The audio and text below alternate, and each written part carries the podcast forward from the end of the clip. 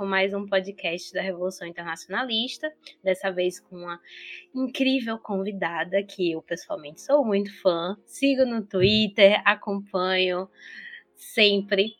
É, podcast passado eu não estava aqui, estava ocupada fazendo vídeo da Heavy Inter, mas dessa vez eu estou de volta né? Então, hoje nós estamos aqui com Keila Villaflor, uma convidada especialíssima para falar de um tema especial. Nós estamos em novembro, mês da consciência negra, e a gente vai falar um pouco sobre a, o ponto de vista internacional do ser negro, porque a gente viu esse ano, se não fosse a pandemia, provavelmente seria o principal a principal pauta do ano seriam as manifestações que aconteceram nos Estados Unidos e é, levaram a várias outras manifestações no mundo inteiro. E eu queria que você apresentasse, antes de tudo, Keila, para nossa audiência, quem você é, o que você faz. Olá, meu nome é Keila Villaflor, eu tenho 24 anos, sou professora de História, é, mestranda em História Social pela UNB e atuo em sala de aula há seis anos. Apenas. Ah, e também trabalho com redes sociais, né? Trabalho com redes sociais, tem isso. É, é famosíssima. Eu, amiga, a Elza Soares te segue. Você sabe o que isso é importante? O quão importante é para mim? Você sabe o que é Elza Soares me mas não vamos falar sobre isso, porque senão vai virar um podcast sobre Elvis e não é o caso. Talvez um dia podemos fazer esse podcast, eu adoraria fazer parte dele. Então, vamos direto ao tema. É, esse podcast, galera, vai ser um pouco diferente. A gente preparou algumas perguntas para Keila e ela vai responder e a gente vai, a partir daí, é, seguir adiante. Mas a gente também não vai ficar preso às perguntas, não. Vai ser uma conversa como outra qualquer. Então, vamos parar de enrolar, porque eu sei que a gente tem muita coisa para falar e vamos direto à primeira pergunta que é que nós fizemos nós, a equipe da RI, um beijo para Malu, um beijo para Marina que participaram também dessa, dessa, dessa, criação. A primeira pergunta é como você definiria ser negro no mundo no momento atual e quais são os desafios que você enxerga e as conquistas que você já identifica? Ser de um grupo racializado no mundo atual é um completo inferno, né? Acho que essa é a melhor definição. E ele é um inferno não pelo, por, pelo ser negro por si só, mas pelas implicações que isso tem na sociedade, obviamente. É, acredito que a, a, maioria das pessoas que tem consciência do que é ser negro não queriam ser outra coisa além de negro, sem dúvidas. Mas as implicações que isso causa na sociedade, que isso trazem com a sociedade, com a, a, o jogo social, né, de exclusão, fazem com que a vivência diária seja um completo inferno de da gente ter que ficar diariamente articulando maneiras de provar que nós somos idôneos, de provar que nós somos é, honestos, de provar que nós não temos envolvimento nenhum com crime, com nada para poder circular tranquilamente. Então, é, eu acredito que essa seja, essa seja uma vivência em todo o mundo mesmo. Principalmente, eu acho que não tem principalmente, na verdade. Eu acho que essa é uma vivência do, do mundo inteiro. Eu ia falar que é, na Euro, a Europa ela construiu muito bem o império, todos os impérios dela, sem que é, no território dela houvesse contato com escravidão, né, com escravidão negra, no caso africana. Então, isso fez com que eles é, construíssem tudo que eles têm no, em, com base na riqueza, que foi pilhada de outros territórios, e isso fez com que eles se consolidassem como potências, as mais, as todas que existem lá, né? Potências que respeitam os direitos humanos. Mas é, é, é uma problematização que eu sempre trago para meus amigos que é muito mais fácil respeitar direitos humanos quando você não tem tanta variação de, de humanidade lá dentro. Né? A maioria é branca a maioria se vê como igual, a maioria se respeita, enquanto os imigrantes estão sendo lá massacrados diariamente. É, por isso, inclusive, que esses países consolidam aí como essas potências e referências em respeito aos direitos humanos. Todo local onde tem maioria não branca vai passar por, pelo que a gente observa aqui no Brasil, que é esse genocídio da população negra aqui no, no, no Ocidente como um todo, né? Que é o genocídio da população negra e da população indígena. E outras, as conquistas, né? Tem também mais uma Sim, pergunta. Se você considera é, algumas conquistas, e assim, em relação a, a, qualquer momento histórico que você decidir, se você quiser fazer em relação à, Europa, como você falou, da, da, que não teve, tinha escravidão, mas não escravidão negra, ou lá, em relação ao início de 2020 para cá, você pode fazer o seu recorte histórico. Eu acho que as conquistas elas são muito pequenas, é, pequenas no cotidiano, mas muito grandes historicamente. Aqui, pensando em vivência de Brasil mesmo, é, a liberdade é uma grande conquista. Estar vivo é uma grande conquista. Então, a gente tem é, conquistas de políticas, políticas públicas de acesso à população negra, aqui no caso do Brasil, é, reconhecimento de, da, do, do, do que é o ser uma pessoa negra no, tanto no calendário quanto na vivência escolar, porque a gente tem essa questão, né? É, a gente está no Novembro Negro, e o Novembro Negro ele surge como um luta de movimentos negros do Brasil, né? De, do Grupo Palmares, do Rio Grande do Sul, é, principalmente, é. e depois se torna uma pauta do Movimento Negro Unificado Nacional. E essa é uma conquista que ela é muito grande, mas ela vem de pequenas conquistas diárias. Eu acredito que no, no no pensar internacional aconteça da mesma forma, né? Principalmente aqui na América como um todo, em que se fez escravidão durante séculos, essas conquistas elas são muito pequenas quando olhadas pro, pelo cotidiano, mas a longo prazo elas são conquistas enormes e elas se concretizam em na possibilidade de estar vivo e livre. Sim, sim. Eu acho isso interessantíssimo. Bem que você bem que você falou, tipo, da Europa, a própria é, conquista e, e, pilhagem, né, dos outros países foi muito baseada no próprio racismo, né? Eles fizeram um discurso, uma retórica é, biológica, né, é, absurda, né, para justificar, para sair daquele, para entrar aquela ideia de, do fardo do homem branco, né, em conquistar os outros países e matar a população local, né, e uhum. justificar os horrores que eles faziam nos outros países e, né, no final e depois é, pressionar os países para abolir, né, como se fossem os grandes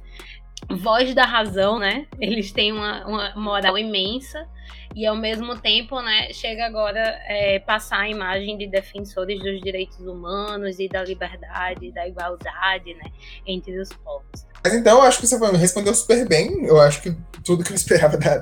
tudo que eu esperava não, até mais do que eu esperava eu ouvi. Eu nunca tinha pensado muitas coisas que você falou, né, sobre essa questão do, da Europa ser construída sobre a escravatura, mas não a escravatura negra, porque isso é uma coisa que não foi exclusivo da América, mas as colônias da América foram as que praticaram isso, né?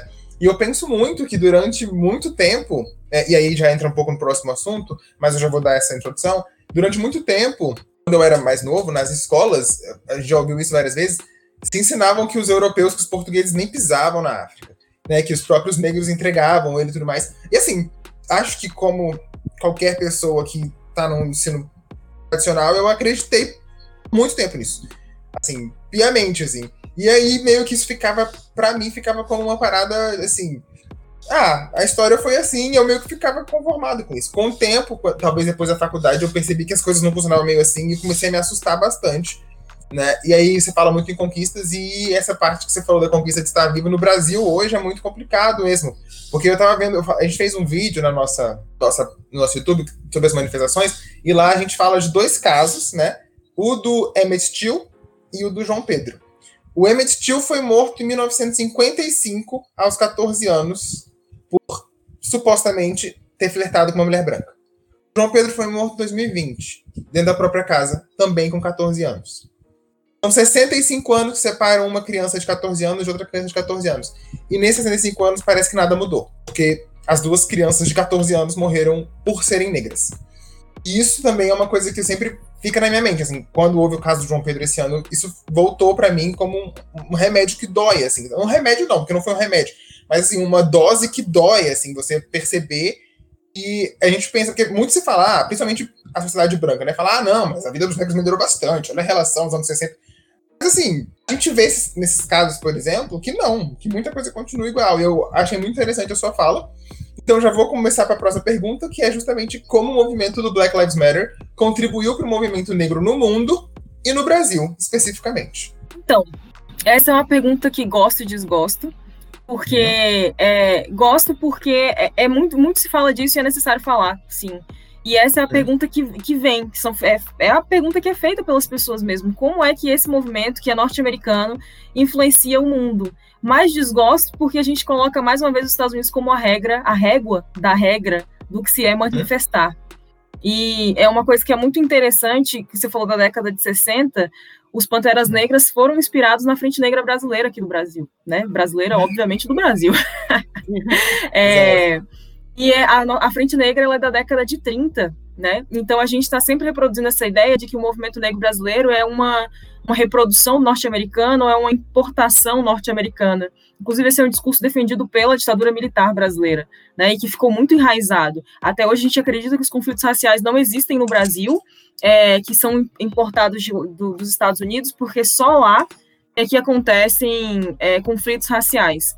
E não só a ditadura militar, né? A gente tem essas teorias de democracia racial desde a década 20, de 20 e de 30 do século 20. É, eu acredito que é, é, os movimentos desse ano, do Black Lives Matter, eles tenham é, mobilizado o olhar de quem nunca se mobilizou. Eu acredito que seja isso, os desse ano. Porque as pessoas que já estavam engajadas, as pessoas que já acompanhavam, seja de, de, uma, né, de um movimento brasileiro ou lá dentro dos Estados Unidos mesmo, eles já, já acompanhavam, já sabiam daquele, daquele tipo de realidade. Né? É, ali a gente tem um homem sendo morto por um, e uma câmera filmando. Esse tipo de. Aquela cena ela foi única por ser um homem branco, um policial pisando no pescoço de um homem negro. E isso foi único. Mas ter câmeras filmando pessoas negras sendo assassinadas é cotidiano. A gente teve no início do ano passado o caso do Extra, em que o segurança sentou também no, em cima de um rapaz e isso tudo foi filmado, as pessoas estavam lá e, e o rapaz morreu, né? É, então, o, o, esse movimento desse ano, de junho desse ano, ele foi importante para é, trazer um pouco de sensibilidade para as pessoas que sempre tiveram inertes a esse tipo de assunto. O que não necessariamente é de fato efetivo, porque as pessoas também se limitaram a postar é, quadrados pretos no, no, Instagram, como se isso fosse resolver alguma coisa, como se isso fosse é, gerar alguma coisa. É, e na real, a pessoa está mostrando que ela se importa, mas mostrando para quem e de que maneira. Né? É importante se mostrar que se importa no dia a dia, com práticas antirracistas. E com relação ao impacto aqui no Brasil, aqui no Brasil gerou é, esse, esse afã por tentar ser antirracista, né? É, a palavra antirracista, inclusive, ela veio à, à, à tona, ficou em alta nas redes sociais, fica, pergunta-se o que é ser antirracista, se pessoa, as pessoas se põem como antirracista, e se põem como antirracista por coisas mínimas do dia a dia é, que, que não são necessariamente atitude de enfrentamento do, dos sistemas de opressão racial, das formas como as hierarquias raciais se organizam. Então, esse é um movimento que foi muito importante, jamais iria diminuir a importância do que foi esse movimento para o Brasil, para o mundo, mas é também importante se pensar que esse, esse movimento só teve essa, essa projeção toda porque os Estados Unidos estão na vitrine do mundo, né?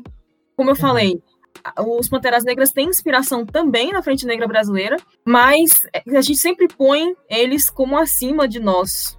E isso para o resto da América, isso para boa parte do Ocidente. E então tudo que acontece lá é, recebe sempre uma projeção muito maior, que é diferente do que acontece aqui. Aqui, quando acontece aqui, existe um esforço da população daqui, dos brasileiros, de tornar aquela pessoa envolvida em, alguma, em algum crime. Nos Estados Unidos isso também acontece, né? É, de pessoas que são vítimas da polícia, da violência policial, a população norte-americana, conservadora, branca, majoritariamente sulista, né? É, tenta sempre associar essas pessoas à, à criminalidade. E aí inverte os papéis. Nos Estados Unidos, observa-se é, pessoas dizendo: Nossa, coitado do João Pedro, tinha só 14 anos. Enquanto aqui no Brasil, as pessoas tentaram envolver o João Pedro nos mais variados crimes possíveis. E a gente aqui no Brasil dizendo: Caraca, coitado do George Floyd, que foi pisado e morto. Enquanto lá nos Estados Unidos, as pessoas estavam tentando envolver o George Floyd em qualquer outro, em qualquer crime possível. Né? E aí a gente sempre quanto mais distante de nós, melhor, porque é mais fácil sensibilizar com aquilo que a gente não pode fazer nada para mudar aquela realidade. Tipo, eu achei sensacional na sua fala. Isso me lembrou muito é, recentemente, né? Duas semanas atrás, é, eu, tô, eu tive aula na pós-graduação, né, sobre pós-ocidentalismo, né, e o professor, ele é formado na Universidade da Bahia e especialista, né, fez a carreira dele em questões de marcadores de discriminação, né, ele teve todo o cuidado do mundo em selecionar né, os textos para passar para a gente, para tratar sobre é, o, Atlântico, o Atlântico Negro, né, e toda essa vivência. E é, a sua fala me lembrou muito, até tenho essa pergunta para você, né, também, né, coisas da minha cabeça, mas é, uma das coisas que ele passou para a gente, né, não foi um texto novo para mim, mas achei interessante no contexto em que ele passou, foi o texto da Lélia Gonçalves, né, que ela fala sobre a americanidade. E, por exemplo, a, a, o racismo né, e as lutas raciais nos Estados Unidos e o racismo velado no, no Brasil, né, é, me lembrou muito essa sua fala, que é essa ideia de que o Brasil parece que é até pacífico, não, né, não, é, não tem esse racismo e essa luta negra escancarada como é nos Estados Unidos. Então, isso a gente viu muito né, nesse, no, na comoção do Black Lives Matter, né? Eu nunca tinha visto uma comoção mundial em que a, a Europa, né, se manifestou, né, em, em, apoio, o Brasil também e muitas pessoas nas redes sociais foram falar asneira dizendo que é, a comunidade negra não se movimenta aqui no Brasil, não faz manifestação como as pessoas do Black Lives Matter nos Estados Unidos estão fazendo, né? Como se a gente não soubesse fazer manifestação e não teve, não tinha nunca manifestação aqui aqui no Brasil, né? Principalmente de culto racial. Né? E isso me deixa muito profundamente irritada, porque se a gente observa as revoltas é, coloniais, imperiais, a esmagadora maioria delas tem um fator racial como preponderante, sim, né? Sim. São movidos por indivíduos racializados, negros ou indígenas. Raramente são, são manifestações movidas pela elite, com, com é, essa tentativa, essa insatisfação. E se é uma insatisfação, é uma insatisfação muito ligada a, a limitação dos lucros que se é possível, e não com, com relação à realidade da, da colônia, de abandono ou de qualquer coisa do tipo. É de lucro e enriquecimento próprio, na maioria das vezes. Sim, eu, eu fiz curso preparatório para o Itamaraty, para o CACD, né? Mas depois das eleições de 2018 percebi que isso não era minha carreira, porque eu não tinha coragem de defender qualquer coisa que qualquer presidente fizesse. Mas durante o tempo que passei lá, óbvio, aprendi bastante, inclusive com o professor Rosendo, uma pessoa incrível. É, e ele me disse uma coisa que eu nunca tinha pensado antes. Ele falou: Vocês já ouviram falar em Revolução Brasileira? E, não, nunca houve uma Revolução Brasileira.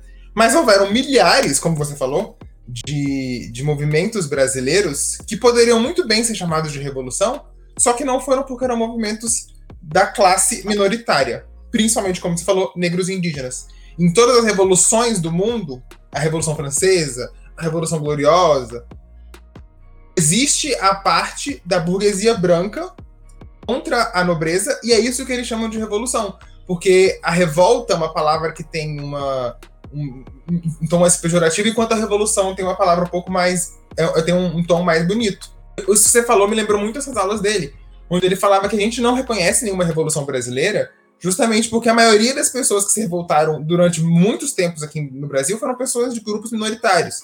Né? Então a gente já vê que na nossa história mesmo, em cunhar nossa história, a gente já exclui muito do conhecimento e muito do, do, do, da participação mesmo que pessoas negras e indígenas, como você disse, tiveram na nossa construção, né? E que são muito mais a cara do Brasil do que as pessoas, do que a, a burguesia branca.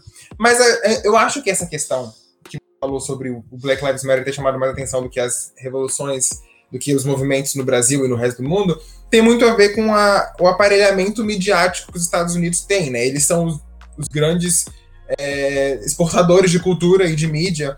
A gente estuda soft power em relações internacionais, e assim, Estados Unidos. E, aí entra um pouco na, na parte da opinião. Para mim, os Estados Unidos é o que é hoje por causa do soft power.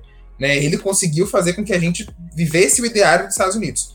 Então, isso já me chama para a próxima pergunta, que é, já que estamos falando de mídia, como que você enxerga as questões sobre apropriação cultural na mídia internacional e como isso influencia o movimento negro no mundo. Então, a questão da apropriação cultural é sempre muito delicada, né? Porque é, os indivíduos comuns acham que têm poder estrutural para serem grandes apropriadores de cultura. E acho que a gente. E aí é que mora o primeiro grande erro. Uhum. Indivíduos comuns, eles não têm, na maioria das vezes, poder estrutural, e aqui eu falo de uma estrutura econômica nenhum para exercer essa, essa apropriação de, de tomar posse de uma outra cultura e dissociá-la do seu povo originário, porque a apropriação cultural consiste nisso, né?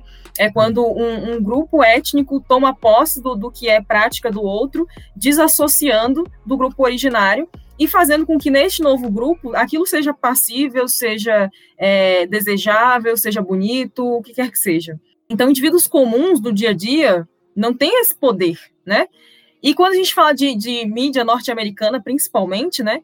Eles têm um poder enorme. Eles aí já são outro nível, né? Eles, a, a organização, que eles são, eles têm poder para isso, para essa, para fazer com que as pessoas dissociem é, traços culturais de um povo e atribuam a outro.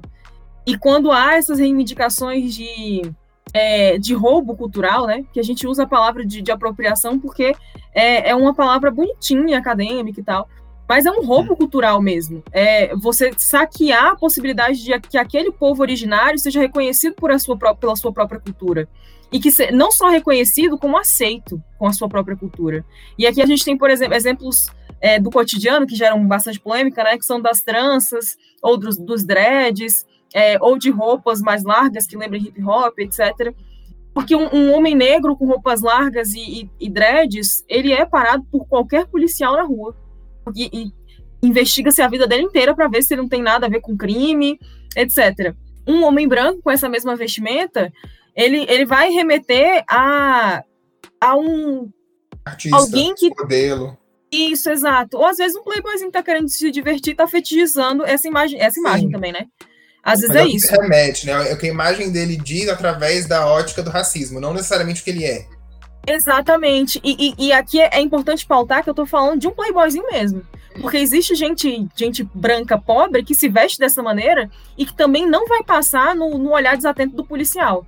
Porque a, às vezes eu acho que, que o olhar da, das forças repressivas do Estado, ela também ela tem um, um um senso perceptor de quem é o pobre, já que ele não pode identificar ali racialmente aquela pessoa, já que é uma pessoa branca, passível, identifica facilmente quem é o pobre, e essa identificação se dá porque o pobre não vai ter condições, na maioria das vezes, de comprar as roupas que um playboyzinho compra.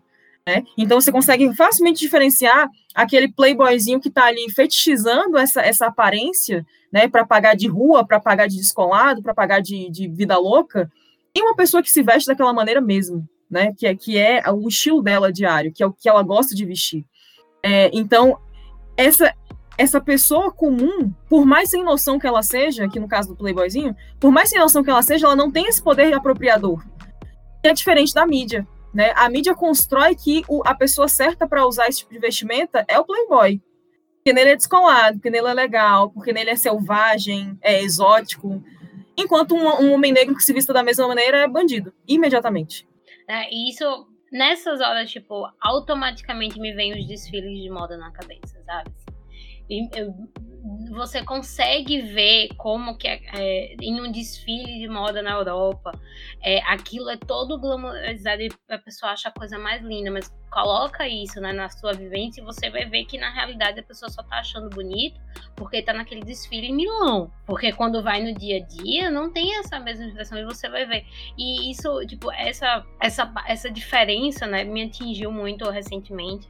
É, eu tenho, tenho uma amiga, né, negra, e a gente vive conversando sobre isso. Eu sempre per pergunto para ela, de tipo assim, é, pra gente conversar, pra gente debater, é, debater sobre os assuntos. E a gente tava conversando, porque ela é estudante de moda, a gente tava falando sobre isso, né? E ela falou, tipo, ah, é, eu acho que as pessoas não percebem o quanto que uma roupa rasgada pro pobre é, significa algo né? De tipo assim, você com a calça rasgada, você pode achar descolada na borda, mas a gente tem vergonha, porque parece a significação da nossa pobreza, né? A gente não Gente, Havaiana. Ai, quando eu via Sim. a Gisele Bündchen fazendo propaganda de Havaiana quando eu era criança, eu ficava, ai, Branca, toma vergonha na cara. Já desde criança. Desse negócio de não, mas que na França é muito caro, não sei o quê, porque na França virou um produto feito, é, da, da, da, do que caracteriza o brasileiro, né? Esse estereótipo ah. do brasileiro. Mas aqui, gente, o pobre, ele tem. O pobre, quando ele vai para um lugar, tipo um shopping, ele tem horror usar havaiano, porque as pessoas vão olhar pro pé direto, mas ali o pé rapado. Ali, ó. Ah. É, é, olha o tamanho do couro do pé, que só usa essa, essa sandalinha fininha. Azulzinha, então, assim, né? Que é aquela bem tradicional. Água branca. Isso, exatamente. Tanto que se criam outros modelos de, de Havaiana, Ipanema também, outras marcas, né? Que é para poder diferenciar qual é qual é a mais bonitinha que a que pobre compra. Aí vem essas propagandas de não, que a Havaiana é chique, não sei o quê. Ai, para quem, né? Pelo amor de Deus. E não que o pobre não goste de usar, mas é porque ele sente o olhar do julgamento de você ir num ambiente é, mais elitizado daquele jeito. Tem sempre aquele peso, né, do, de você tentar se provar, né? De, tipo, tentar separar o máximo para você na rua, tipo, não ser parada, né? No shopping não ser perseguido, não ser seguido pelas lojas. Então você sempre tá é, é, se provando e né, tem essa diferença de significado, né? Pra, cada vez mais tentar se, se separar dessa imagem racista, né? É um, quase que um mecanismo de defesa mesmo. Exato. Mas enfim, você em algum momento você já fez uma menção aí sobre aparelho de repressão do Estado e tudo mais. Isso já leva a gente para a próxima pergunta, que para mim é uma pergunta que é bem importante. É, a polícia vem se consolidando, a força policial, no caso, vem se consolidando com a maior ameaça à população negra? Sim, mas eu acho que não vem se consolidando, está bem consolidado já. E desde antes de ser polícia, né? É, o, o, aqui a gente fala de, de, de um Estado escravista de, da, da América inteira. Então, sempre se organizaram forças para conter é, a população negra, das revoltas que eles faziam. Porque lá no início da, da, da gravação você falou da, é, de que o ensino básico às vezes ensina que, às vezes não, muitas vezes, mais do que deveria. Fala-se uhum. que os, os, europeus nunca pisaram na África, que os próprios africanos se vendiam. Uhum. Outra coisa que se diz muito também é que os africanos aceitavam ser escravizados na América porque já eram escravizados na, na África, logo eles uhum. não resistiam. E aí a gente tem uma enorme mentira, né? É, as formas de escravidão praticadas na África são diferentes da escravidão praticada na América, e isso fez com que esses, esses africanos, mesmo que alguns deles já fossem escravizados lá, eles se revoltassem com a forma de escravidão daqui. Então, sempre existiram diversas maneiras de resistir à escravidão. Nessas diversas maneiras de resistir à escravidão, também organiza-se toda uma força, um aparato de repressão a essa população, para que eles não resistam. Então, essa força, lá na colonialidade, não é a polícia, ela não existe, mas é uma força muito bem organizada para a repressão. São os exércitos, os exércitos coloniais, são os jagunços, é, e isso, isso vai se tornando algo do Estado, né? Quando a gente fala de exército, a gente está falando de uma força organizada pelo Estado. Mas no caso dos jagunços, é uma força particular, né? Então, com o passar dos, dos, séculos, isso vai se organizando como algo que venha do Estado para conter essa população, até porque essa população vai se tornando livre. Então, deixa de ser é, responsabilidade de um senhor que tem que pagar para o seu jagunço ir lá conter é, a, aquela manifestação.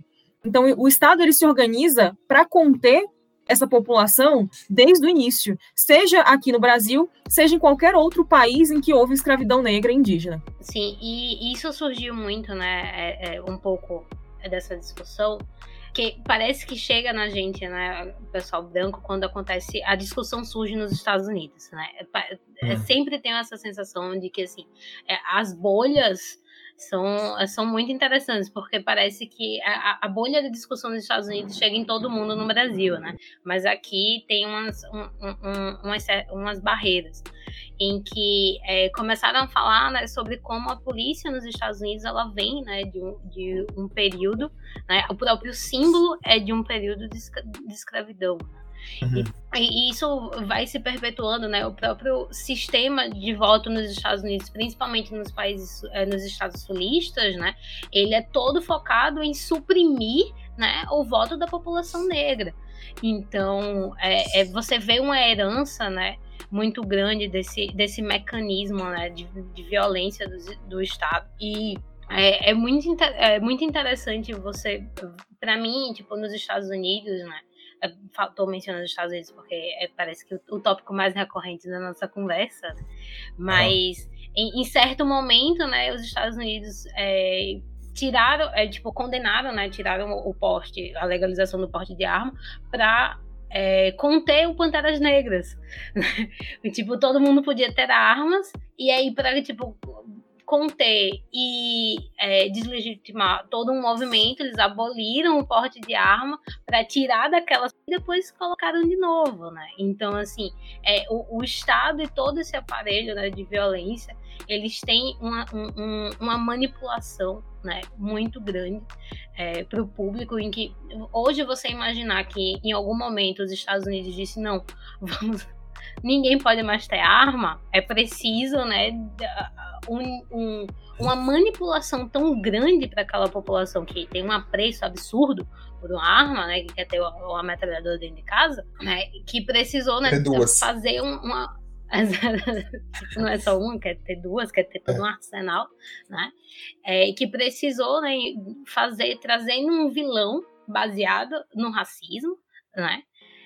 Para conseguir é, criminalizar toda essa parte. É pra, na minha cabeça, né, um negócio assim surreal o, o quanto que a manipulação foi feita para chegar nesse nível, né?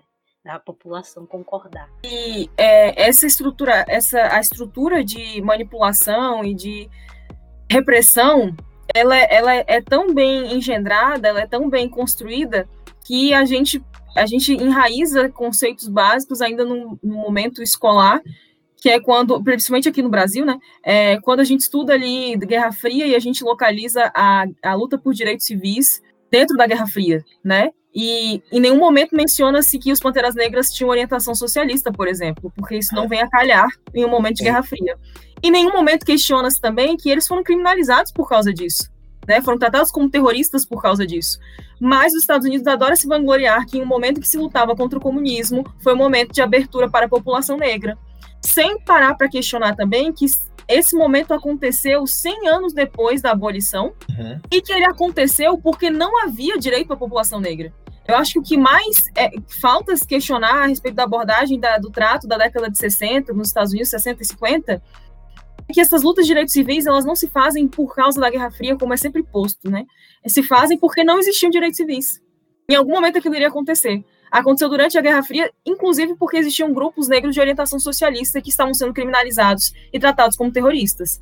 É, mas em algum momento aquela população ela iria cansar daquilo. Já estava cansada, já estava se manifestando antes, já aconteciam manifestações antes, né? É, eclodiu durante a Guerra Fria, mas e, e o aparato de, de organização para supressão de ideologias e epistemologias negras vem para dizer que é, é o momento em que mais uma vez, a grande potência capitalista surfa na ideia de democracia, garantindo direitos civis para a população negra, desconsiderando que negou-se direitos civis para a população negra durante 300 anos. Sim, sim. sim. Tem uma, uma, um vídeo na internet que acho que isso, ele foi muito esclarecedor para mim, que é a atriz Angelica Ross, que faz a série Pose, que além de mulher negra, é mulher trans negra, ela tá fazendo uma live com outro ator dessa galera do Ryan Murphy, que eu não vou saber o nome agora.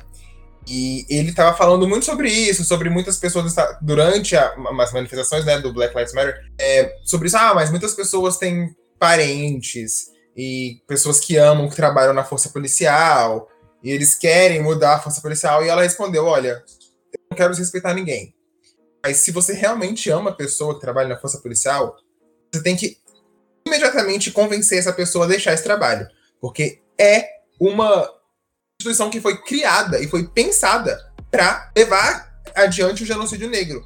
E ela falou uma informação que eu não fazia ideia. O momento da criação da polícia nos Estados Unidos foi o exato momento da abolição da escravatura. Então, tipo assim, eles aboliram a escravidão, falaram agora vocês são livres, mas nós vamos criar dentro do Estado um órgão que vai controlar vocês e que vai proteger a propriedade que vocês não têm, porque vocês, não, vocês são livres, mas não têm à propriedade.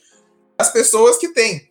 E assim, pra você ter uma ideia, eu tenho 25 anos e demorou 25 anos pra eu saber disso. Eu não fazia a menor ideia que a polícia tinha sido criada a partir disso. Assim, eu, em 25 anos de vida, eu vi e não presenciei mas, ao vivo, mas vi na televisão e vi nos lugares o genocídio negro de, de, é, feito pela polícia. Mas essa parte histórica, esse recorte, eu não tinha.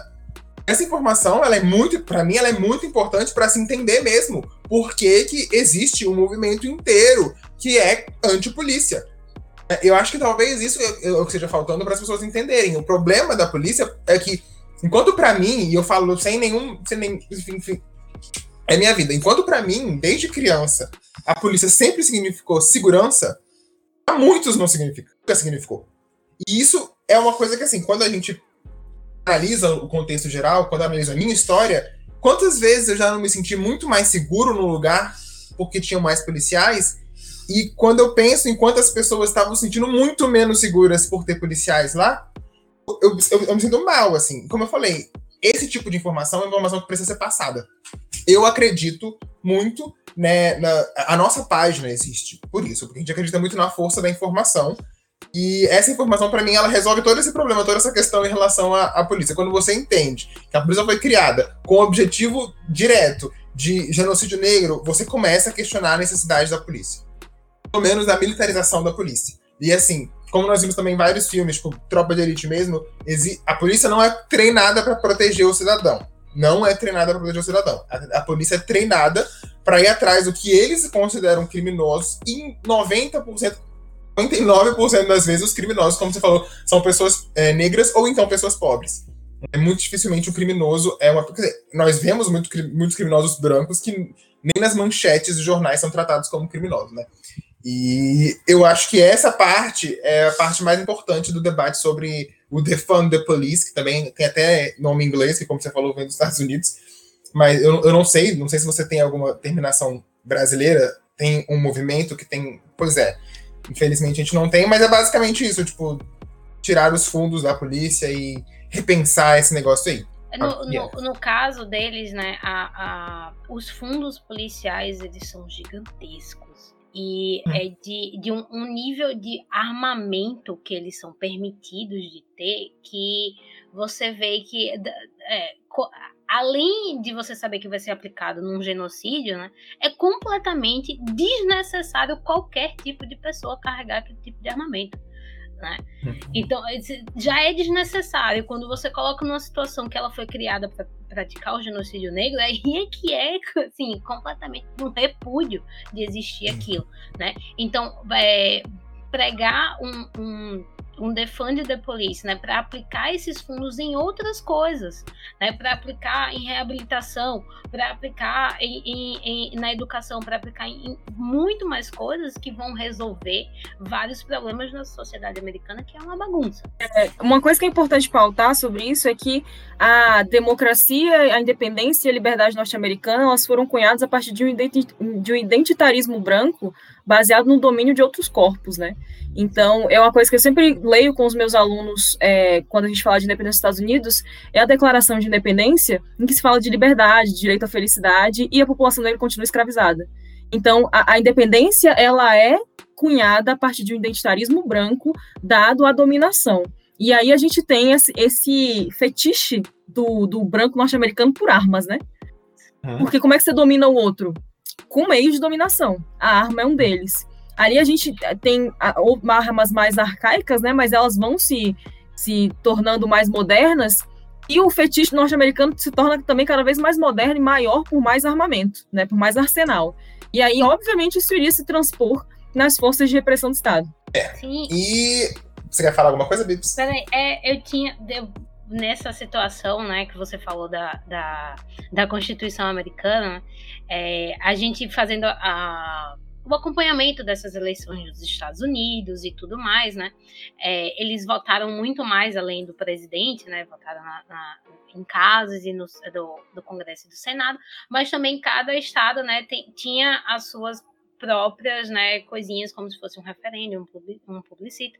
E teve um no Nebraska, né, que eu achei assim, eu, a gente, eu compartilhei com o João, o João ficou abismado, né, em que teve num, um dos pontozinhos, né, do da votação perguntando se a população aprova a remoção da linguagem da Constituição do Nebraska que permitia a escravidão né, e o serviço involuntário como é, punição, né, no, no caso de, de, de, crimes.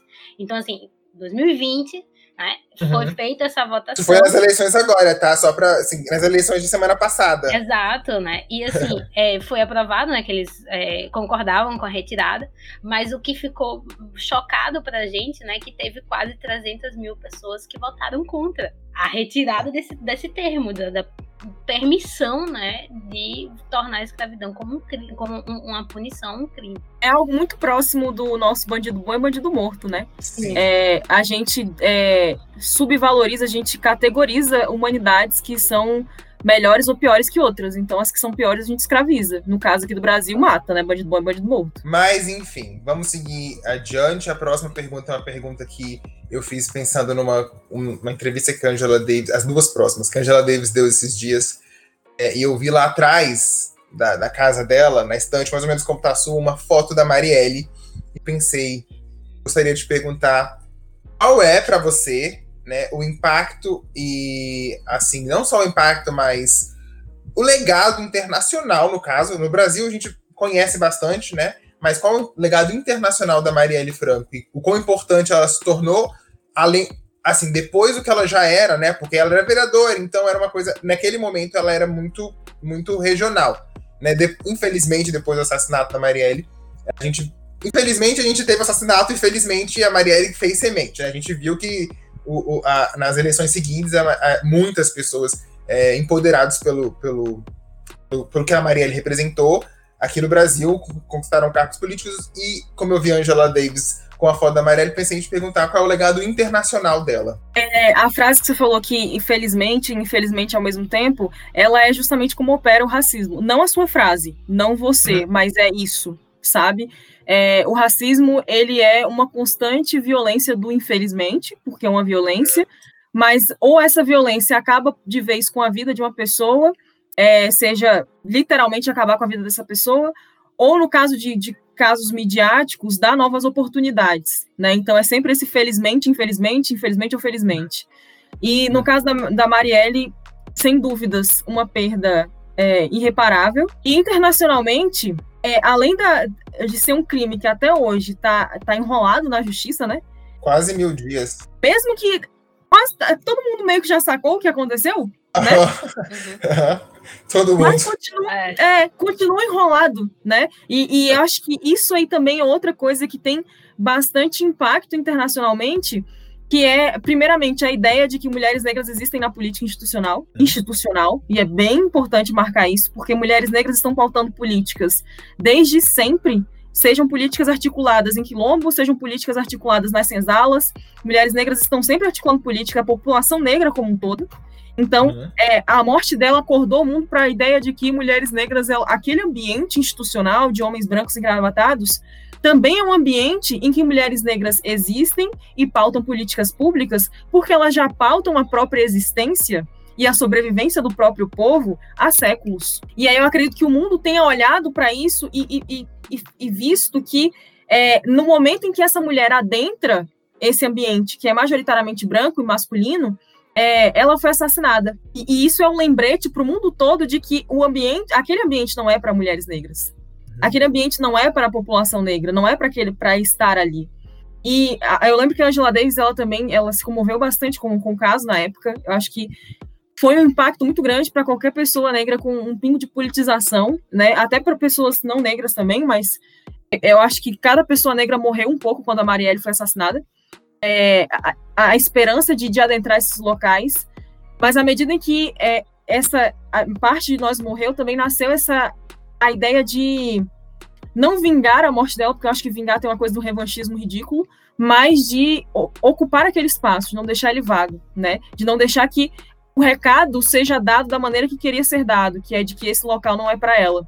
Então, que outras Marielles surjam, que outras mulheres negras adentrem esses locais. E eu acho que esse recado também chegou para o mundo, né? Não chegou só para a gente, chegou para o mundo como um todo. Sim, e principalmente que no, no mundo a gente já tem um desfalque absurdo de mulheres e ainda mais, e mais ainda de mulheres negras, né? Na liderança. Se a gente comemora a, a presença da Hillary ou a presença né, da, da Margaret Thatcher, da Angela, da, da Angela Merkel, imagine ainda, né, ver um, é, já tem muito pouca, né, mulheres negras na política e meio que coloca um, um holofote para toda a comunidade, né, e você vê ela ocupando aquilo e quando você é, vê um assassinato, né, e você sabe por que foi, né? Você, uhum. assim, é, ficou muito claro naquele, naquele primeiro dia, ficou muito claro por que foi né? Então você vê isso tudo dá um, um, um, uma sensação de falta de esperança completa, né? Sempre que surge um negócio assim, eu, eu, eu desabo assim, cara, parece que não vai mudar nunca. Parece que toda vez em que a gente dá dois passos para frente, tem mil passos para trás, todas Sim. as vezes, né? A gente vê a importância dela, dela é, ocupando, você vê os projetos sociais, você vê os, as políticas públicas, você vê o espaço que ela ocupa, a, a, a, o próprio discurso dela, o quanto que era importante. Né? E aí vem. A imagem dela já era importantíssima. Ela não precisa nem abrir a boca para ter importância. E ela abria, ainda bem que ela abria. Mas nisso que tá falando, eu vou trazer aqui uma frase que a Luísa Erundina dizia muito: é, a desesperança é um ato reacionário. Então a gente não pode deixar de ter esperança, porque no momento que a gente deixa de ter esperança, a revolução não vem. Então é triste, como a gente falou, é, como é, aquela bem. Ainda bem que ela bem me, me, me elucidou isso. Esse, esse, jogo de palavras, infelizmente, felizmente, ele é muito comum, mas eu acho que o que a gente pode tirar disso é justamente isso: é não ter desesperança. Porque esse é o ato mais reacionário. Porque no dia que a gente parar de ter esperança resolver parar de lutar, aí realmente que as coisas vão estagnar. E, como eu falei, as duas perguntas eram baseadas na Angela Davis, porque nessa entrevista da Angela Davis, ela estava justamente falando sobre a eleição da Kamala Harris, primeira mulher negra vice-presidente dos Estados Unidos. E eu gostaria de fazer essa pergunta para você, não só em relação a Kamala Harris, mas em relação a qualquer outra é, personalidade negra em, posição de poder. É, quais são suas expectativas em relação à eleição da Kamala Harris para o movimento? E, como eu falei, quais são as expectativas, tendo é, de exemplo outras mulheres negras é, ocupando espaços internacionais em posições de poder? É, com relação a Kamala Harris, eu não espero dela nada além de que ela seja uma vice-presidente norte-americana. Uhum. E, assim, eu acho que isso já diz tudo, né? Eu acho que as pessoas que entendem de política internacional sabem o que esperar de vice-presidentes norte-americanos. E aí, a partir disso, eu entendo o que isso significa dentro de um contexto norte-americano. Inclusive, a, a fala da Angela Davis causou uma, uma série de discussões, né? De tipo, ah, a Angela Davis da década de 70 discordaria da Angela Davis de hoje. Sendo que quem é que não discorda de si mesmo do passado, né? É bem difícil isso não acontecer é, e vice-versa. E eu entendo que ela, ela tá imersa em um contexto diferente, que tem expectativas diferentes do meu, mas, é, assim, inclusive o Biden, né, também, que grampeou a Dilma quando era visto Obama, então, assim, ela está ocupando um cargo de poder em que ela ser mulher negra não faz com que eu espere dela nem nada de santidade ou divindade ou a, a, a Messias negra. Uhum. Até porque é, eu acho que esperar que qualquer pessoa negra seja Messias negra é muito violento, mas eu acho que ela vai se, se enquadrar no papel. Não chega àquele cargo de poder quem não está disposto a comprar o projeto político norte-americano, que é um projeto imperialista e destruidor. Então, o que eu espero dela é imperialismo e destruição. é. E assim, eu espero que ela seja importante sim para o Black Lives Matter, espero que ela dê força ao movimento, mas também se não der, é aquela coisa, né? Nem surpresa nem decepcionada. Porque chegando aonde ela chegou, ela precisa também cumprir ali uma série de requisitos para continuar tendo apoio do, do, do parlamento, né? Uhum. E se ela desagrada muito o parlamento, né, a gente sabe que dá ruim. Então, a minha expectativa é bem baixa, na verdade. Eu acho que é importante, de um ponto de vista de aquele local é possível para pessoas negras, então, dentro do contexto norte-americano, aquilo ali tem uma relevância, sim, né, de inspirar crianças, etc. Inclusive porque criança não entende direito de política, então, é, pode se inspirar ali, daquele espaço a se ocupar, mas que essas crianças queiram ocupar aquele espaço e fazer é, e, em um momento em que a política norte-americana seja mais diversa, né? Porque a gente tem diversos partidos que concorrem e chega até nós, os republicanos e democratas, e só. Sim. Então, que essas crianças que se, crianças negras que se inspiram na, na Kamala agora, que no futuro delas, dessas crianças, exista a possibilidade da, da eleição de partidos que queiram mudar essa política imperialista de destruição. Sim, sim. É muito sim. difícil, né, a gente, em, em condição brasileira, né, é, ter algum tipo de esperança de mudança em um país que é imperialista, né? E muitas vezes, assim, é, minha mãe e minha tia chegaram para me perguntar, sim, mas o Biden para o Brasil, esse o Biden para o Brasil vai ser a mesma coisa que qualquer outra pessoa, vai ser imperialista, né? Vai ser, é, vai e ainda mais ele com esse projeto de colocar os Estados Unidos de volta no jogo, ou seja, de volta no imperialismo, né, na opressão e, e manutenção de suas bases militares e de influência nos outros países, porque é isso. Né? Até porque essa, essa frasezinha de colocar de volta no jogo é tudo o joguinho eleitoral, né? Porque de, quando é que os Estados Unidos saiu do jogo? É, ele Não se é afastou, é pelo menos do discurso do presidente, mas a gente sabe que institucionalmente ele tá lá, ele continua sendo o grande mandatário de todos essas, esses fóruns internacionais e multilaterais e são construídos em repressão, em imperialismo e tudo isso que a gente falou aqui. Mas é importante você falar também porque com a, você falou basicamente o que eu já esperava que assim, eu não me sentiria, eu me colocando no lugar, eu não me sentiria tão representado por ela. E é importante lembrar que não muito distante da nossa história, nos anos 2000, nós tivemos também uma mulher é, negra em posição de poder nos Estados Unidos, foi a Condoleezza Rice, que era secretária de Estado do, do, do, do Bush, e o legado que ela deixou dos Estados Unidos foi justamente a invasão do Iraque. Então, é como você falou, é óbvio que é importante. É, é, foi mais ou menos o que a Angela Davis falou também. É óbvio que é importante ter aquela imagem lá. Mas não espere que as pessoas que chegaram até lá chegaram até lá lutando pela causa, porque senão elas não teriam chegado até lá. Então, por mais que elas representam que não deveriam representar, para quem quer que ela represente algo, entendeu? E isso é muito interessante. Ou às vezes elas são as próprias representantes do que elas querem representar, não do que a gente quer representar. Porque a gente também tira, a gente coloca a pessoa negra, a mulher, o LGBT sempre nessa condição de, caraca, ele é traidor da causa. Às vezes o cara acha que ele tá real ali naquele projeto, Sim. se beneficiando daquilo. E é o que ele quer. Então, assim, é aquilo. É, eu não me sinto representado por ela porque sou brasileira, começa daí, né? É, e porque eu não estou no mesmo campo político que ela. Então, assim, é aquela coisa. Se ela, se ela alavancar os movimentos Black Lives Matter, que maravilha, que ótimo, né? Mas também, se não fizer, não estarei nem decepcionado nem surpresa. É, né? Eu vejo muito, eu pessoalmente, né, vejo muito a, a, o impacto muito pela situação do que foi esse ano. Do que foi o, o Black Lives Matter, basicamente, tent, tentar intitular ele como um movimento terrorista, né? Uhum. É, do que foi o nível de repressão do que foi, tipo, por meses, né?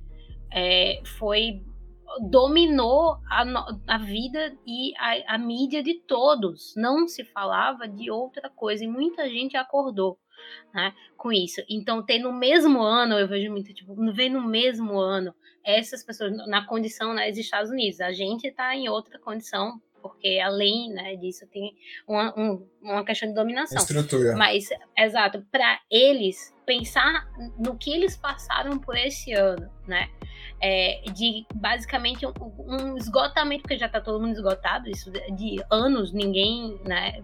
Assim, em 2020 a população negra dos Estados Unidos disse basta. Não, não, não foi 2020 não. que aconteceu. Né? Ele já bastou também, né? Exato. Já tá basta há muito tempo, né? Mas o, o que passou esse, esse ano, né? E ter a Kamala indo, é quase que. Parece que acenderam um fósforo assim em mim, sabe? Por mais que. Brasil, parece que acenderam um fósforo do, do, emblema do que foi esse ano e ver, né? Ela subindo lá. Pode ser que ela, ela tem suas contradições dentro, né? Da, da dos Estados Unidos e tudo mais. A, a mim, ela vai ter todas as contradições do mundo, porque eu sei que ela e o Baden vão ser imperialistas, né? E passar e é, continuar com essa estrutura. Mas me acende um fósforozinho de aquela criança, né? Ver que aquele espaço pode sim ser ocupado e pensar, agora foi a vice-presidente, mas da próxima vez vai ser uma presidente. E quem sabe vai ser um presidente de uma, uma pessoa, né, que está em outro espectro, espectro político pode, possa ajudar a mudar, né, as regras do jogo. Mas a, abrir um, um, uns, assim, bem pequenininho Mas também agora chegamos à nossa última pergunta, que também tem a ver com as eleições norte-americanas, porque eu acho que isso ficou em evidência agora há pouco, né? Como eu falei, a Kamala Harris, ela, querendo ou não, se tornou um assunto é, muito grande, é, mas também se tornou um assunto a Stacey Abrams, que, para quem está ouvindo não conhece, é uma, uma deputada, eu acredito, lá dos Estados Unidos, que trabalhou fortemente para o registro de pessoas negras na Geórgia, é, para que elas votassem. É, e a Geórgia, que é um estado que é historicamente é, republicano, acabou aí sendo um dos estados decisivos, é, ou quase isso, né? Para o desenvolvimento foi a Pensilvânia, mas foi um dos estados mais, mais que mais deu, colocou a pulga atrás da orelha dos republicanos, porque por conta desse, assim, calcula-se que por conta desse trabalho da Stacey Abrams de registrar pessoas negras e vendo aqueles mapas que mostram, né, a quantidade de votos negros nos Estados Unidos, viu-se que as pessoas negras escolheram, optaram por não votar no Trump, e com certeza dentro da Geórgia, que é um estado que tem esse histórico republicano, ela teve um grande impacto. E tendo isso como exemplo, eu acho que fica meio que uma, um pedido mesmo de ajuda. É, como é que a gente pode ajudar, né, e a fazer a ter estratégias como essas talvez, mas no mundo inteiro. É, você mesma disse é, que é, é, difícil demais a gente ver uma pessoa numa posição de poder nos Estados Unidos e imaginar que ela vai ser nada que não seja imperialista, que ela não vai seguir é, o figurino, que é basicamente esse. Mas o que, que a gente pode fazer, então, para ajudar? Nesse caso, qual é a sua proposta? Claro que existem milhares de formas de ajudar, mas qual seria a sua proposta é, para estratégias de inclusão, de desses pensamentos mais progressistas e mais antirracistas, mesmo em estruturas, como você falou, institucionais, política institucional, que já é historicamente cunhada por pelo próprio racismo. Olha, a resposta que eu vou dar vai parecer irônica e vai parecer piada, mas não é. Eu acho que é ensinar geografia básica para o norte-americano. Depois ir para geopolítica. Porque é, assim, rolam as piadas de TikTok, né, de que eles não sabem que América é continente, etc. Mas de fato eles não sabem, eles estudam só o próprio país. Em tudo eles estudam só o próprio país. A educação brasileira, inclusive a educação que ela é bastante conteudista e ela tem uma carga de conteúdo enormes, que a gente estuda o mundo inteiro. Isso é problemático do ponto de vista em que a gente trata o aluno como um depositório, né, de vai lá e joga conteúdo nele, mas isso dá para a pessoa uma, uma, uma possibilidade de perspectiva. Se você estuda só o seu próprio país e ainda nessa perspectiva de é, um umbigo do mundo mesmo, não tem como, é, não tem como a gente, não tem como eles lá dentro mudarem a estrutura de republicano e democrata se é só isso que eles conhecem. E se o que eles conhecem fomenta essa estrutura. Então, é lá dentro dos Estados Unidos é uma revolução educacional, primeiramente, né? É, para que, inclusive, a gente comece a acessar debates do que é a cidadania negra norte-americana que a gente tem esses debates aqui no Brasil, do que é a cidadania negra, como ela se constitui a partir do século XIX, XVIII, XIX, e como ela se consolida no século XX. Então é preciso que nos Estados Unidos exista essa revolução educacional para que lá eles consigam é, mudar essa estrutura. Mas aí, mas o que eu falei, parece que é piada, mas ensinando o básico do básico do básico, que é tipo geografia, história do mundo todo, sabe? É olhar para mais locais do que para eles mesmos. É, inclusive para entender como é que se dão as relações entre, por exemplo, Estados Unidos e China, porque e foi um grande impasse da, da, do governo do Trump, né? A relação Estados Unidos e China, porque toda hora é uma novela nova, né? Que nem o Brasil uhum. também, a China agora tá uma novela toda hora. É... Porque infelizmente a gente tem nosso Trump. É, não, e o nosso ainda é pobre, né? Isso aí é. é pior parte. E eu não sei nem se é o pior, porque assim, enfim, eu ia dizer aqui, né, pregar ódio a rico, mas enfim. É. um, é ensinar o básico, sabe? De partir de revolução educacional mesmo. Eu acho que isso levaria a, a eles entenderem o significado do voto, da participação política. Porque lá o voto é facultativo, eu nem tenho opinião formada sobre isso, mas é, se eles entendem o valor desse voto, não tem por que ter tanta campanha para ir votar, sabe? É, eu vejo, eu, eu, gosto muito de super-heróis, então eu acompanhei é, os, os, os, atores das séries, dos filmes que eu gosto, as atrizes negras que eu sigo, todas estavam super empolgadas com a, com a Kamala e tal, etc. E todos nessa campanha intensa, tipo, você tem que ir votar tal dia, você tem que ir votar tal dia. E essas campanhas são porque, no geral, eles não entendem o que é cidadania e eles é, não que a cidadania se resuma ao voto, mas o voto é um traço importante da cidadania, né? O, o, direito de participação política é um traço importante da cidadania. Então, é ensinar isso da base, sabe? É, eu, eu acredito em revolução educacional para mudança disso, mas é uma coisa que tem que ser de lá de dentro para fora, né? Até porque eles nem sabem que a gente está no mesmo continente que eles, como é que a gente vai mudar alguma coisa? Então, é.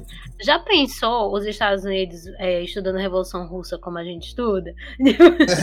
ele já falou socialismo, ele já, já tomou um choque assim, é, ai meu Deus. Já é o gatilho, já. Inclusive, muito da campanha que foi feita para descaracterizar o governo do Biden envolvia essas palavras, socialismo e tudo mais. E lá é realmente Mas como... eles estudarem, sei lá, o governo do, do João Goulart. Imagina eles Imagina eles, eles, pensando algum presidente que pensou em é, reforma agrária, assim, de, de, expropriar bem de rico mesmo. Imagina, ia ser louco. E sobre reforma agrária, inclusive, é, na Europa, uma das pessoas que mais fez reforma agrária foi o Napoleão Bonaparte. Olha só que coisa louca.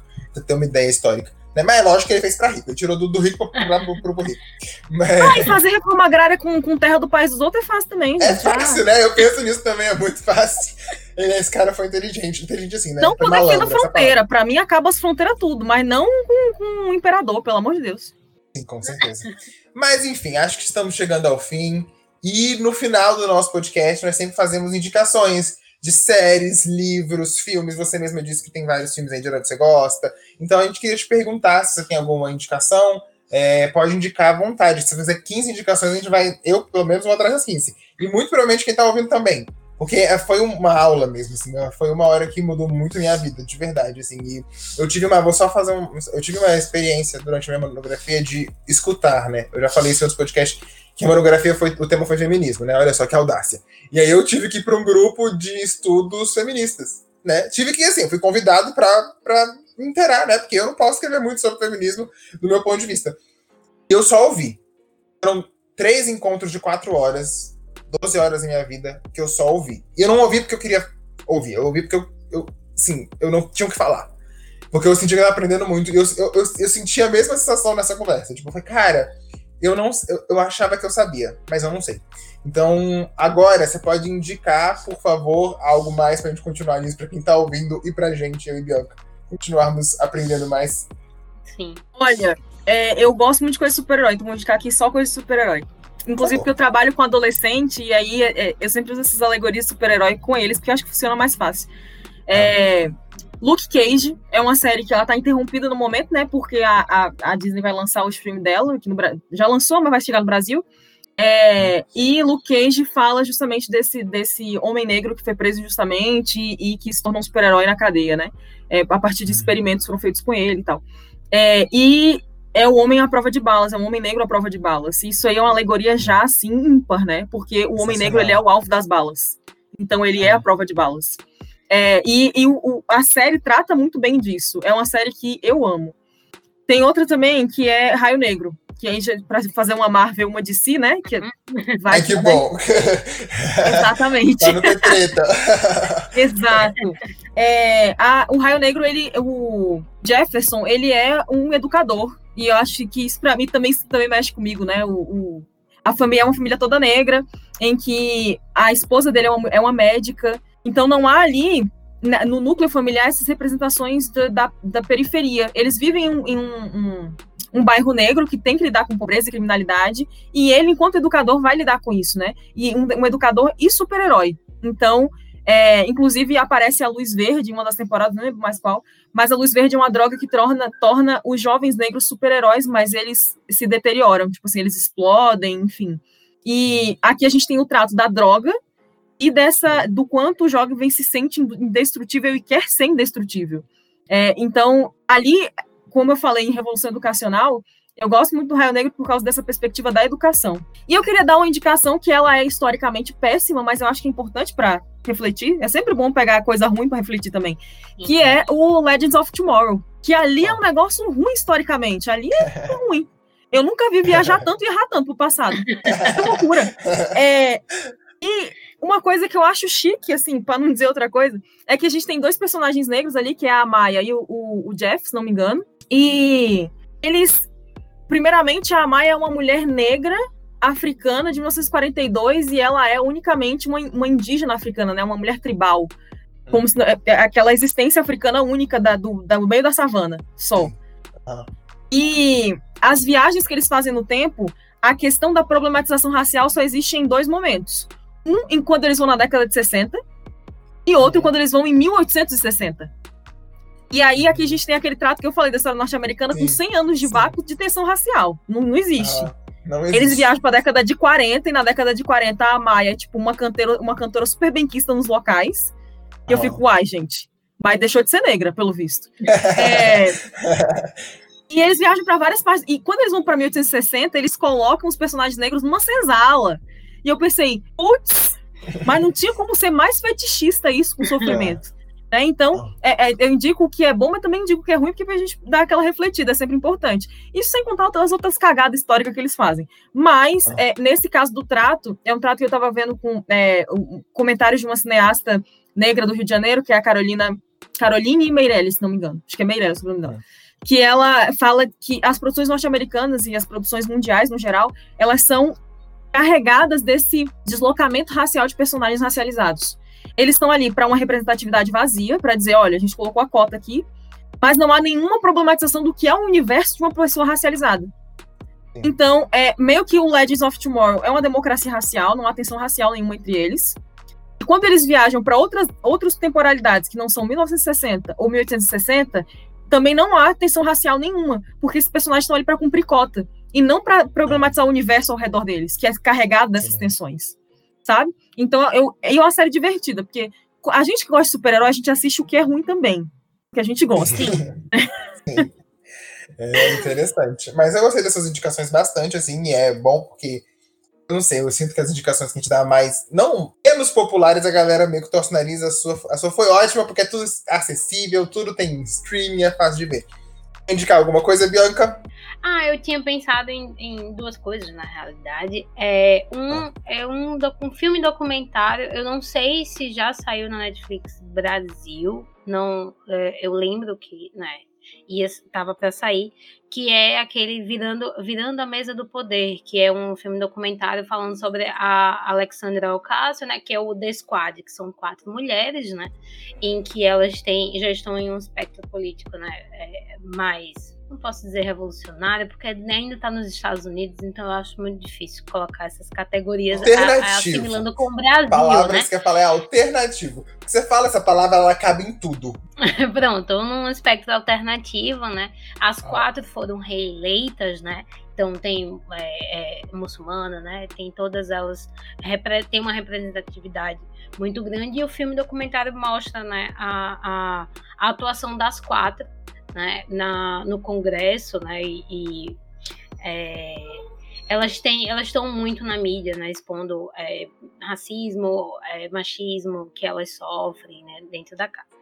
E o segundo que eu tinha pensado é muito mais por cenas emblemáticas e inclusive por causa da saída do, do ator que, que é, é Deuses Americanos.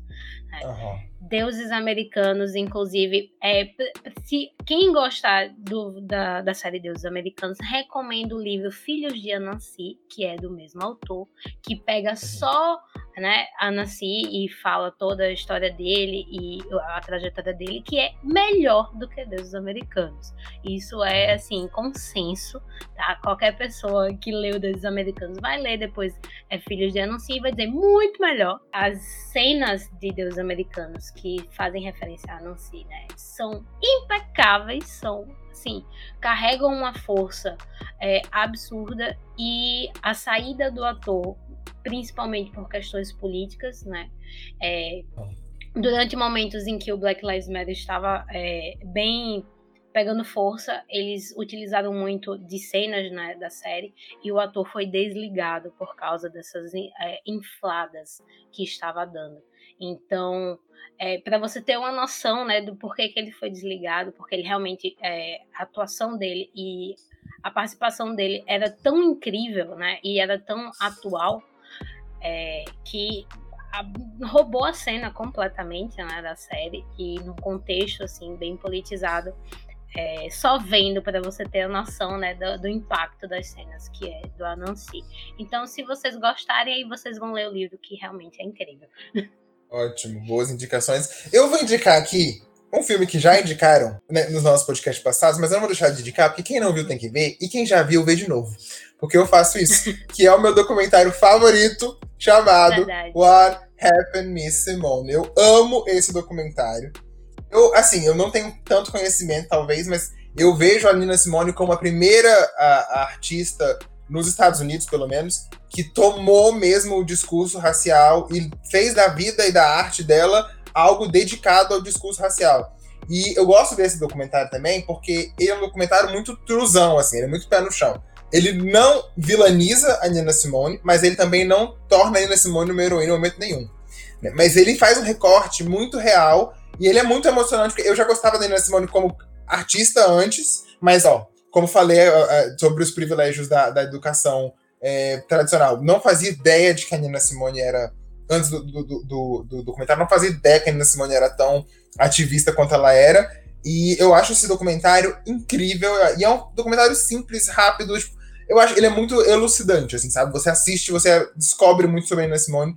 E, assim, a Nina Simone, pra mim, ela é um ícone da, da, da música, no geral. E até hoje a gente vê Beyoncé, Kanye West, Jay-Z, muitos dos, dos, dos, artistas negros também levantam essa bandeira, usando samples das músicas dela, das entrevistas dela, dos discursos dela.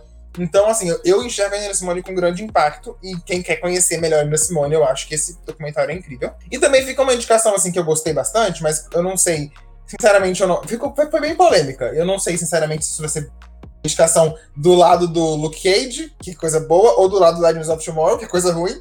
Mas eu acho, me chamou muita atenção esse ano o filme Black Skin da Beyoncé. Eu assisti, gostei bastante da forma como ela, foi, ela representou, como eu falei, isso, por exemplo, né, a, a, a grande é, questão na internet foi a galera que falou: ah, você está representando uma África diferente da África que existe.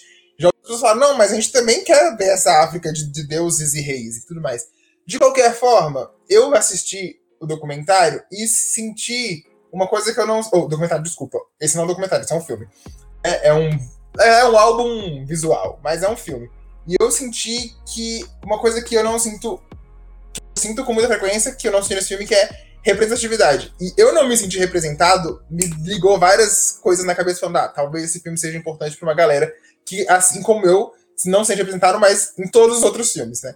Então, eu gostei bastante do filme, talvez porque eu gosto também um pouco da Beyoncé, eu gostei das músicas e tudo mais. Como eu falei, não sei se vai ser uma indicação Luke Cage ou Legends of Tomorrow, mas fica aí a indicação. Quem ainda não assistiu, é, eu acho interessante, eu acho muito bem produzido também.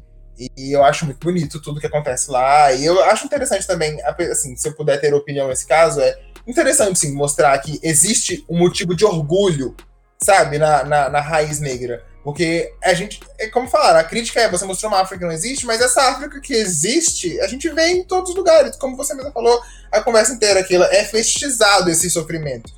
E ver uma obra que, que não faz isso foi interessante para mim. E eu espero que tenha sido interessante para mais pessoas e que possa ser interessante para as pessoas. Então, mesmas indicações aí, ó, duas indicações com música já. Você já pode pegar as indicações para assistir o filme e ouvir a música das artistas Beyoncé e Nina Simone. Sobre essa questão da Beyoncé, eu queria falar que é, gerou toda essa polêmica, assim, de ser uma África é, idealizada, etc. Mas isso, eu, eu, tenho certeza que ela não fez isso de maneira é, ingênua. Eu acho que ela quis idealizar mesmo, porque, inclusive com, com uma contra-narrativa, né? A gente está só, tá só destruindo a África no sentido ideológico mesmo, epistêmico. A África ela só foi escravizada, ela só foi pilhada. E, e não que isso não tenha acontecido, aconteceu. Mas viveu séculos de, de reinos grandiosos, de, de outras narrativas, né? É, que precisam também ser contadas. Então, é, eu ainda não assisti, eu ainda não, eu, sou muito do, da pessoa que baixa coisa na internet e vê o que? O vírus. E aí, como a gente estava em época de pandemia, eu pensei, bom, não tô podendo, porque eu tô trabalhando com meu notebook, né? Então, assim, não tô podendo, ainda não vi, né? Mas pretendo ver futuramente. Quero agradecer a sua presença, Keila. De verdade, como eu falei, foi muito boa essa conversa. Com certeza o melhor podcast que nós tivemos até hoje. Porque, como eu falei, me abriu várias portas assim na cabeça. E eu acho que esse confronto é sempre muito bem-vindo. Eu acho que é, ouvir coisas que. Algumas das respostas que você deu eu já esperava, mas umas eu não fazia ideia. E é essas foram as que eu mais gostei. Porque são essas ideias, as que, essas respostas totalmente diferentes que eu esperava, que me fizeram olhar para a coisa de forma diferente e, e me fez entender que em 25 anos de existência eu ainda tenho muito que aprender e espero continuar aprendendo. Ah, eu que agradeço o convite. Adorei conversar com vocês, apesar da minha cara de cansada aqui, que são minha cara de cansada, que eu tô trabalhando desde cedo. Mas eu adorei a conversa, adorei o papo, achei bem descontraído, bem divertido. É, se sente à vontade, né, para falar, inclusive para se soltar, e eu me senti muito à vontade aqui, agradeço bastante por isso. Que bom, você está convidadíssima para todas as vezes que você quiser voltar, inclusive. Obrigada, conte é comigo. Tá. Então foi realmente um prazer conversar com você. Eu que sou muito fã do Twitter, então né, uhum. eu estava ansiosa no momento em que tipo eu vi na Gabi, esse Gabi, eu não acredito que você é amiga da Keila. Tipo, você não tem noção. o quanto que eu sou fã dela. Somos todos fãs. Né? Então, muito, muito obrigada por aceitar o, o nosso convite. Né? Você está, estamos de portas abertas né? para toda vez que é, você quiser voltar aqui para conversar com a gente. Né? Somos todos fãs de super-herói. Eu também coloco super-herói em tudo, inclusive né, na, na, em todos os meus textos que eu faço academicamente, eu falo de super-herói, então estou sempre Sim. colocando eles, né? E é isso, acabando o nosso oitavo episódio do podcast, né? Para todo mundo que está assistindo, continue de olho no mundo e até a próxima.